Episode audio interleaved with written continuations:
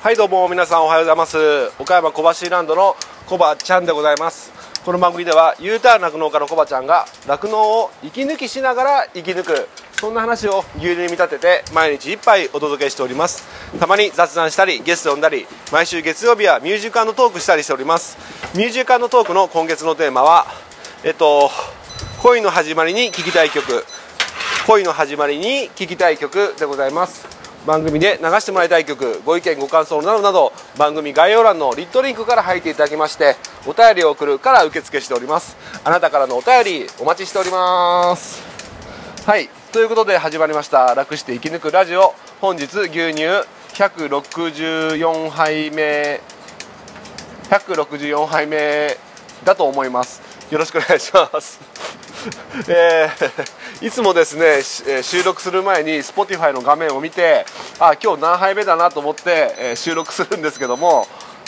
タイトルコールをしてるうちにねポーンとね忘れちゃうことが、え、多々ありまして、え申し訳ございません、え morning good morning でございます、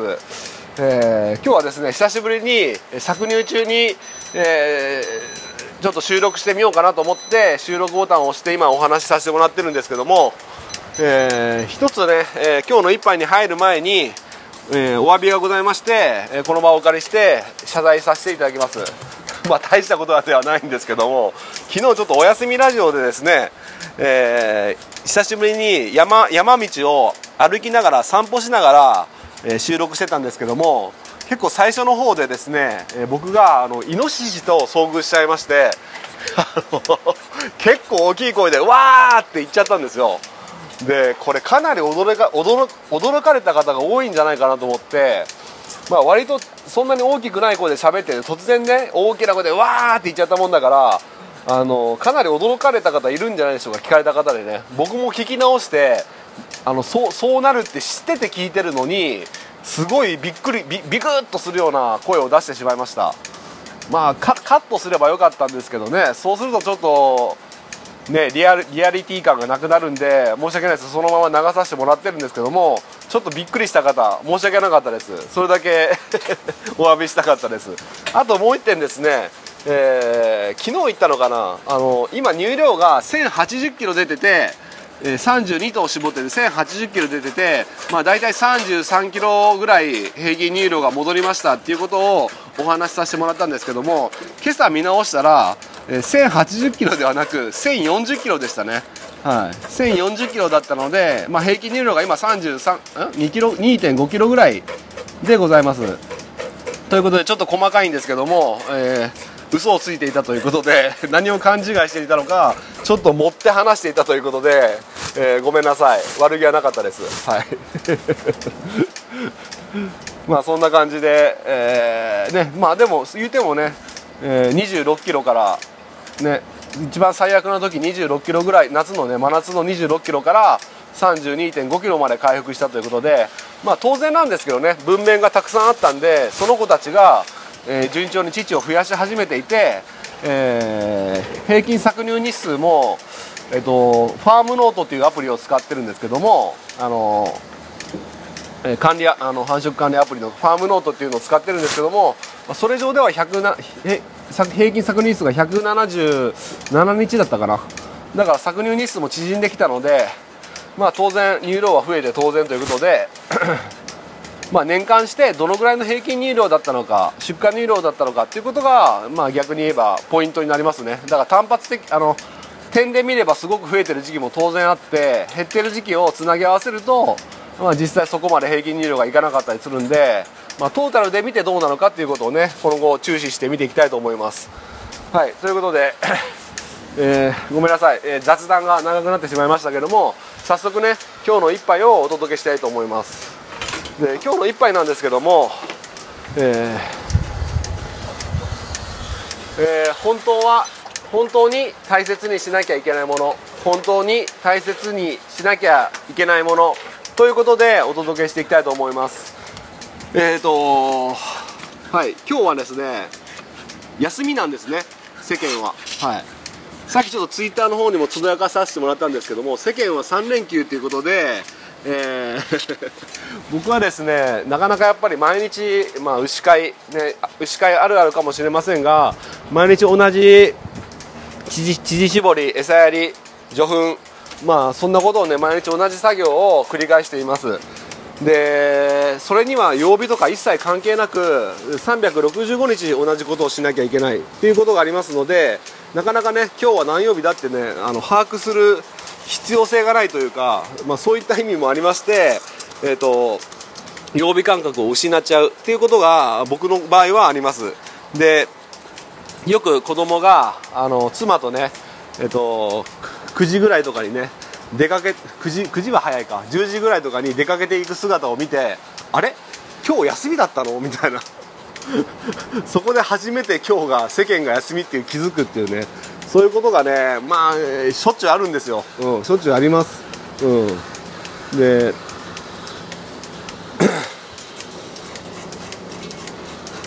でなんだっけあの自分のねあの子供の頃ちょうど小学校4年生の頃今の僕のね、えー、子供と同じ同い年ですよ。同い年の頃を思い出すとですね、えー、ゴールデンウィークとか連休とかでゴールデンウィークかな。ゴールデンウィークの頃のことをよく思い出してたまに思い出すんですね。でそれがどんなことだったかというとまあゴールデンウィーク入る前に友達とかとねえー、ゴールデンウィークになったら親とねどこどこどこに旅行に行くんだとかねどこどこに連れてってもらうんだとかあ、まあ、そういった話するじゃないですか。いいなとかね、うん、で僕もね友達に聞かれたりしてまあ親がねそ牛飼いですからね。うんどうかなどっか行けたらいいなぐらいの返事しかできませんでした、まあ、どこに行くっていうことは当然なくですね。うん。で、まあ、友達がそのどっか出かけるとかって羨ましいなとか思いながらねゴールデンウィークを迎えました。でゴールデンウィーク入ってねやっぱり僕も小学4年生ですよ。やっぱ本能のままに親にねあの特にお母さんの方にゴールデンウィークどっか連れてってくれるの？とかね。そういうふうに話しかけたらまああのもじもじしたような感じで困ったような表情でね。あのいやうんちょっと難しいかなみたいなことを言うんですね、えー、それでも僕は諦めずにねしつこくね毎日毎日ねゴールデンウィークどっか行こうよ。ゴールデンウィークゴールデンウィークゴールデンウィークみたいな感じで。今から思えばめっちゃうざいですね。うん。あちょっと待ってくださいね、え、そういったことをね、えー、親に親が牛飼いっていうことは知ってましたけども友達とかはねどこかに旅行に行ったり連れてってもらったりして、えー、牛飼いの忙しさっていうのもね子供なりに分かったつもりでも分かっていなかった、うん、やっぱり、えー、生き物を相手にしてるってことはやっぱりなかなかね離れ離れづらいっていうね。今になったら分かるんですけども子供の時はもう毎日のようにゴールデンウィークどっか連れてってよ。なんで連れてってくれないの？なんで？なんで？とかっつってね毎日のように言ってたんですね。そうするとねゴールデンウィーク終盤になってくるとななった時にお母さんがねほんならどっか行こうかって言ってくれたんですよやったー！っつってね、うん、喜んだわけなんですけども蓋を開けてみればお父さんとお母さんは牛舎の中で仕事をしたままでえっ、ー、とお母さんの知り合いの、まあ、友達？友達的な人とこの人と遊んできなさいって言われて えー、公開拉致公開拉致をされましてまあどこ行ったかな？近所のデパートかなんかに近所でもないんだけどデパートかなんかに行ってちょっとねゲームセンターで遊んでみたりとか、まあ、その人のね知らない僕の知らない人の買い物に付き合わされたりとかただただあのデパートにえ、連れて行かれたみたいな感じだったんですね。まあでも子供なりにどこも行かないよりかはまあ嬉しかったっちゃ嬉しかったんですけどもでもね、あの、その時思ったのはいやそうじゃないね。あの、僕は知らないおばちゃんと遊びに行くっていうことが目的じゃなくて、本当はね家族と一緒にどこか行きたかった、うん、家族と一緒のにどこか行きたかった。もっと深層心理を継ぐとあの彼女、まあ、親からの愛を求めていたのかもしれません、はい、いつも仕事で忙しい、ね、なかなか相手にしてもらえない親に対してゴールデンウィークぐらいはねどっかに連れてってもらってアイスでも一緒に食べると。そういったね一般の家庭では当たり前のささやかなことがしたかった。今は今から思えばそういうふうに思っていた。うんそう思います。でまあそのまあおばちゃんには感謝なんですけども、えー、連れてってもらってあ。連れてってもらってですね、まあ、それからね、えー、僕はね親に対して、えー、遊びに連れてってくれとかねどっか行こうってね言わなくなっちゃったんですね、うん、なんか子供なりに、えー、悟ったというかあ親に期待しちゃダメなんだというふうに悲しいことに思ってしまいまして、えー、それから休みが、ね、夏休みだろうと正月だろうとゴールデンウィークだろうともうどっか行こうとかね一切言わなくなりました、うん、じゃあ現在に戻って今の、うん、自分の子供はどうなのかっていうと,、えーと、僕の子供、えー、僕に対してね一回もどっか遊びに行こうどっか行きたいって言われたことがないんですよ。言われたことがないんです。まあ、それはねあの妻と一緒に、まあ、僕が仕事してる分妻に、えー、子供の相手してくれっていうふうに頼んでるんであの妻が十分に相手にしてあげられてて、えー、どこかに出かけてるっていうのは当然あるんですけども、まあ、父親として、えー、やはり寂しいですよね。なんか、うん、僕の子供の頃と同じように何か僕に対してもう期待してないのかなと思って。なんか親心的には寂しい感じなんですよね。だからたまにねどっかうん。あの遊びに連れてったりしてるんですけどね。たまになんですけどそうそうして、まあ、例えばデパートのおもちゃ売り場とかに行っておなんかたまには、うん、いつも頑張ってんだろっつってたまにはあのなんか好きなもの買っていいぞとかっつってねなんか選べとか言うんですけどあの 何が欲しいって言ったらどっちでもいいとかって言うんですよ。どっちでもいいって言うんですよ。小学4年生の子供がね 何か欲しいおもちゃなんか欲しいって言ってどっちでもいいとかね。まあもっと言えば欲しくないとも言ったりするんですよ。もう欲しくない。いやいやちょっと待てよと。